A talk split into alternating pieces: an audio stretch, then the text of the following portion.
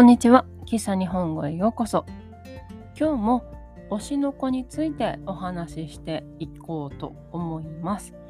推しの子の概要については前回のポッドキャストで優しい日本語でお話ししていますので、ぜひそちらもお聞きください。推しの子ですが、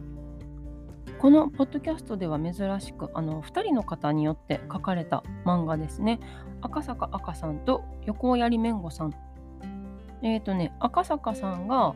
かぐや様は告らせたいの人で、この方が原作ですね。原作原案。で、横槍めんごさんが、えっ、ー、とね、クズの本会を書かれている方で、この方が絵を担当されているということです。で、赤坂さんは今、かぐや様も連載中なので、2本連載週刊連載を2本抱えてる状況らしいです。結構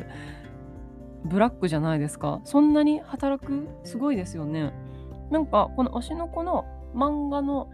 作中でもあの週刊連載持ってる人はちょっと頭がバグってるみたいな表現がね確か出てくるんですよ。なんかすごいみたいな。いやしかも2本なんかいっていう。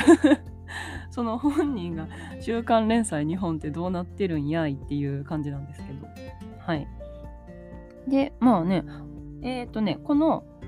なんだ、推しの子 なんですけど、これ初めて知ったのが私、あの、私が日本語を教えている高校生の女の子が、めっちゃ面白いから読んでみてって言って教えてくれて、まあ、その時はねなんかファンタジーというかあの転生ものでアイドルでみたいな情報を教えてくれてて。なんかあー面白いんかな。あんまりよくわからんけどと思って読み始めたんですけど。いや面白かったです。なんか多分その子が教えてくれた情報って本当にもう初めの初めの部分だけだったみたいで。はい。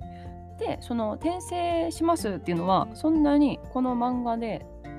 の筋でいや重要なんですけど重要なんやけどあのメインではなくって転生した後そこからがスタートでその転生前の事件とか転生後起こる事件とかをこう犯人探しを主人公がしていくっていうお話でした。うん、で、えーと、自分の母親その推しの子なので推しはアイドルだったのでこう自分もこう芸能界に関わっていってで芸能界でのこういろんな事件とかが起こってみたいな話です。はい。なのでサスペンス好きの方、意外となんかね、結構違う、あの、なんていうの？視点からな。なんか普通のサスペンスとは違うけど、面白かったなぁと思います。まあこれからなんですけどね、何もかも。まだ全然なんか事件は解決してないので、まだ連載中なので、楽しく読んでいこうと思っております。で、ただ、一個、あの、受け入れられる派受け入れられない派がいるなって思ったのがあの実際の事件を扱っている節がある。ん？扱っているんだろうなっていうエピソードがあるんです。しかも結構最近の。でそれがどうなんでしょうね。あのうーん。私はあんまり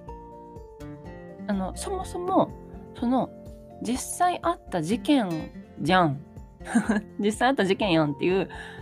分かるようなものをその漫画なり映画なり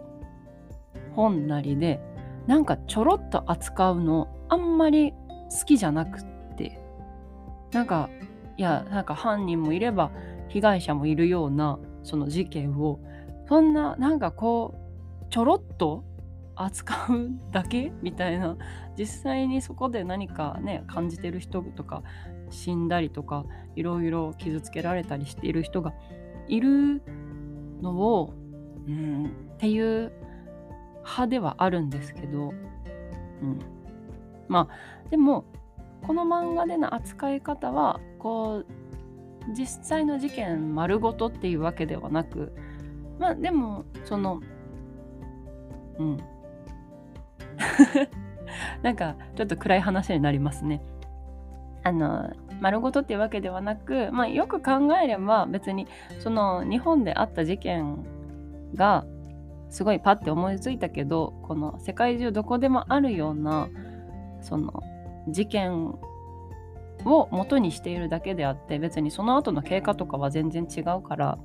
まあ私はそこまで気にはならなかったんですけどもしかしたら気になる方もいらっしゃるんじゃないかなと思います。日本ね、ネットで結構なんかどうなのみたいなのは見た気がします、私は。まあ、その時はこれ読んだことがなかったので、